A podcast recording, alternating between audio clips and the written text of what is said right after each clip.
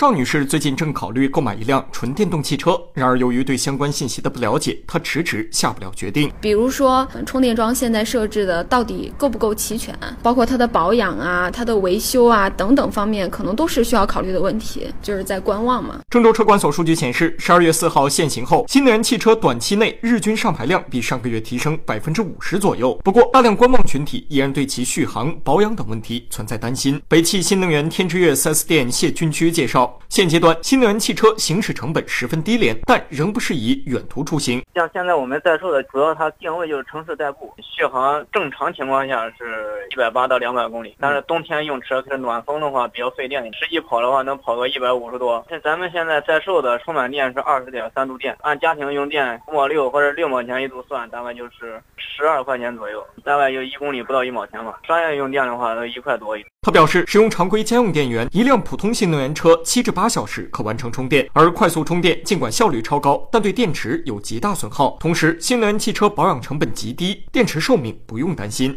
一年或者一万公里保养一次，平均下来就两百多块钱。电池包括电机还有那些电控系统，都是厂家都质保八年或者十五万公里，所以说换电池基本上不存在。谢经理介绍，以店内销售的 E 幺八零车型为例，指导价十五点一八万的价格，经过国家、地方和厂家。补贴后可降至四点九八万元，如果更高续航里程车型还将有更多补贴。虽然在现阶段新能源车车型仍然较少，选择空间不大，但这些将随着一八年四月份车企双积分制的实行，以及汽车企业对新能源车研发力度的加大得到解决。分析来看，目前对新能源车辆发展制约最大的仍然是续航里程以及配套充电设施建设问题。根据调查，目前在省会郑州三环以内由国家电网经营的规模较大的集中充电站仅有三个。每天如何充电成了不少车主头疼的难题。主要是配套设施，现在充电桩的数量还是太少，有些时候就是要排队充电要排队。现在有好多私人企业，那个都花到一块多，如果我们去那儿加，的比烧油还贵了。